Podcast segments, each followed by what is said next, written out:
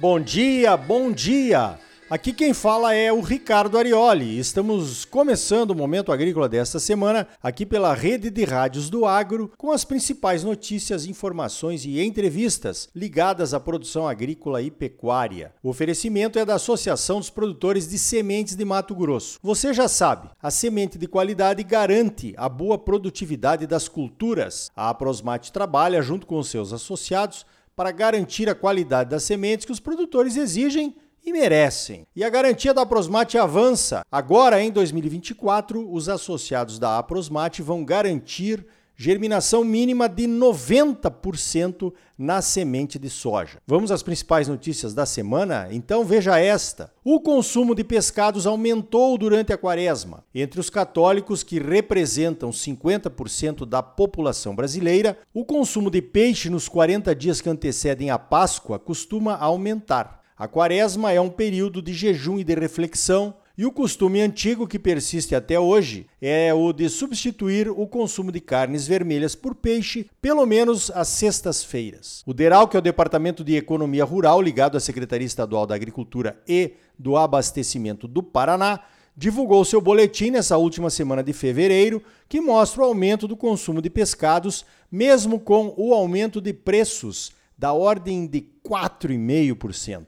O Paraná é o maior produtor de tilápias do Brasil. A tilápia é o peixe de cativeiro mais produtivo e mais produzido. O CPEA, o Centro de Estudos Avançados em Economia Aplicada, que divulga o Boletim Tilápia, mostra apenas uma pequena variação nos preços pagos aos produtores. Então, esse aumento de preços para os consumidores é lucro dos supermercados mesmo. E você? Está consumindo peixe às sextas-feiras? Por que não? Já que a picanha não veio, te garante na tilápia. E te prepara para o bacalhau da Sexta-feira Santa, que é outra tradição familiar. Falando em carnes vermelhas e cepéia, os preços do boi gordo e da carne encerraram o mês de fevereiro em queda. Os dados são do último boletim do CPEA, que saiu na quinta-feira, dia 29 de fevereiro, ano bissexto.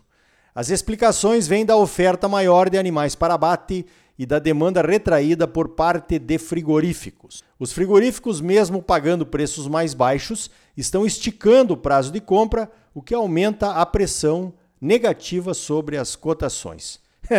É claro que a quaresma está servindo como desculpa, né? Outro relatório do CPEA também mostra que o Brasil produziu 8,9 milhões de toneladas de carne bovina em 2023. Esse volume de produção é recorde. Foram 900 mil toneladas a mais de carne bovina, ou um crescimento de 11,25% em relação à produção de 2022. Outra notícia boa sobre carnes, então veja esta: a China retirou uma sobretaxa sobre o valor do frango que importa do Brasil. A sobretaxa variava de 17,8% até 34,2%, de acordo com a empresa exportadora. A justificativa dessa sobretaxa é que seria uma medida anti-dumping para proteger a produção local. A sobretaxa ao frango brasileiro foi imposta em 2019. Como consequência, nosso frango fica agora mais barato para os chineses e as exportações para lá devem aumentar. Veja esta: a Embrapa Meio Ambiente, que fica em Jaguariúna, em São Paulo, apresentou um estudo lá na Espanha mostrando que em 2022 a área tratada com controle biológico no Brasil atingiu 70 milhões de hectares. Nos últimos cinco anos, o mercado brasileiro de biológicos registrou um crescimento anual de 45%, enquanto o mercado de defensivos agrícolas convencionais cresceu 6%. É claro que os 70 milhões de hectares é a área total aplicada, né? ou várias aplicações de biológicos numa mesma área. O Brasil só usa 63,9 milhões de hectares com lavouras. O Brasil é o país onde o uso de biológicos mais cresce no mundo. E vamos continuar crescendo, pois a ferramenta é boa. Isso vai desmontando aquele discurso radical xiita de que o agro usa muito defensivo químico. Estamos mudando e rapidamente.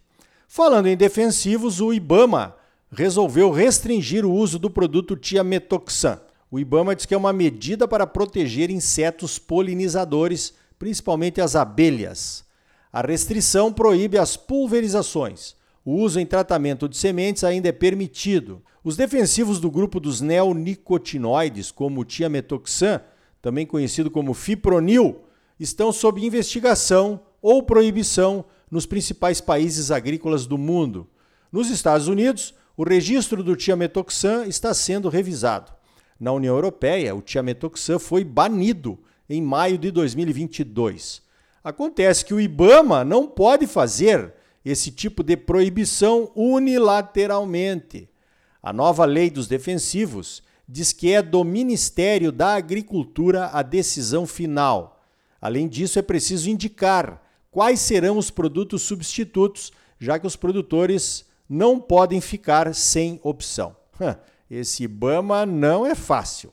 Quer ter uma independência que legalmente não tem. No caso dos embargos ambientais de propriedades pelo Brasil afora, então, a questão é ainda pior. Essa todo mundo já viu, mas vale o registro. Se você já percebeu que as revendas de máquinas e equipamentos agrícolas aí na sua cidade, todas elas, estão com os pátios cheios, saiba que isso se reflete nos fabricantes. Os produtores não estão comprando nada. Pois então, a John Deere anunciou nesta semana que vai suspender a fabricação de máquinas agrícolas por dois meses. Uma das fábricas da John Deere fica em Horizontina, no Rio Grande do Sul. A John Deere entrou no mercado brasileiro nos anos 80, comprando a fábrica de colheitadeiras da SLC. A SLC fez história no agro brasileiro, fabricando as primeiras colheitadeiras brasileiras para soja e trigo. Eu aprendi a colher numa SLC 1000. A SLC reinvestiu os recursos recebidos pela venda da fábrica para a John Deere no agro. Em alguns anos, o grupo SLC se tornou o maior produtor de soja e de algodão do Brasil, talvez do mundo, multiplicando o patrimônio dezenas de vezes. O grupo SLC tem 22 fazendas em diversos estados do centro-oeste brasileiro. O grupo SLC, que tem ações na Bolsa de Valores, é exemplo para o mundo de produção agrícola moderna e sustentável. A John Deere, anunciando a suspensão da fabricação de suas máquinas por dois meses, reflete o atual momento do agro: menor produção de soja no Brasil e preços em queda, juros caros e produtores passando longe das revendas. A tática da John Deere é esperar por dias melhores, ou talvez por um novo plano safra com juros menores. Se os preços da soja e do milho estão voltando aos patamares de antes da pandemia, como dizem por aí, não basta suspender a produção, tem que baixar os preços. Os produtores de Mato Grosso já vendemos soja por 80 reais a saca no primeiro ano da pandemia. Lembra disso? O preço de 80 reais era remunerador, senão não tínhamos vendido. Para que voltemos a vender por 80 reais com lucro, o fator que move o mundo capitalista, né? Precisamos de um realinhamento dos preços que compõem o custo de produção. Os preços dos insumos, dos serviços e das máquinas agrícolas precisam voltar também aos patamares de antes da pandemia. Simples assim. Vamos aguardar. Suspender a produção para dar uma falsa impressão de queda na oferta não vai resolver. Além de ter sido o berço da SLC e agora abrigar a fábrica da John Deere, Horizontina tem outro destaque importante. É a cidade da Gisele Bündchen, a mega modelo mundial.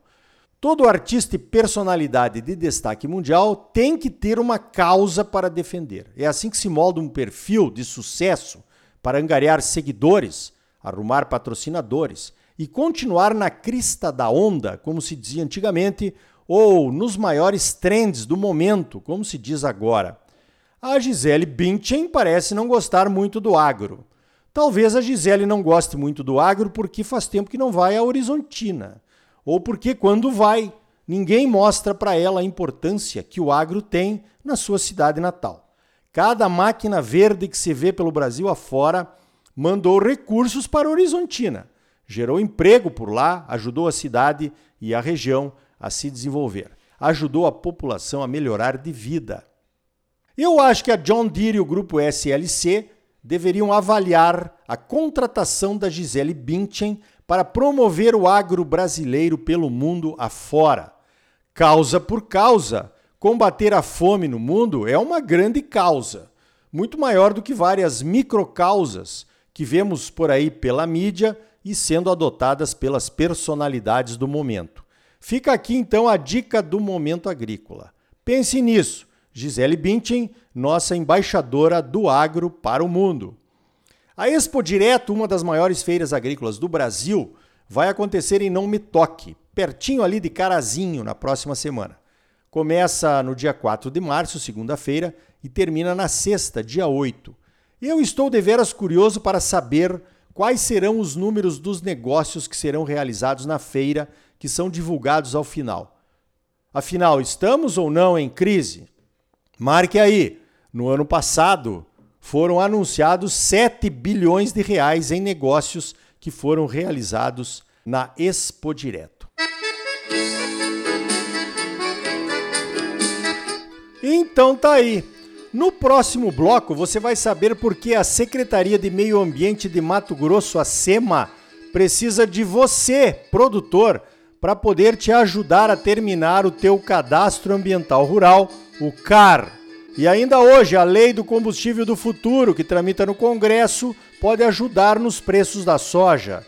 E também saiba quais são as consequências que uma seca pode trazer para a produção de sementes de soja de qualidade. E aí, tá bom ou não tá? É claro que tá bom. Você só merece o melhor. Então não saia daí. Voltamos em seguida com mais momento agrícola para você, no oferecimento da Associação dos Produtores de Sementes de Mato Grosso.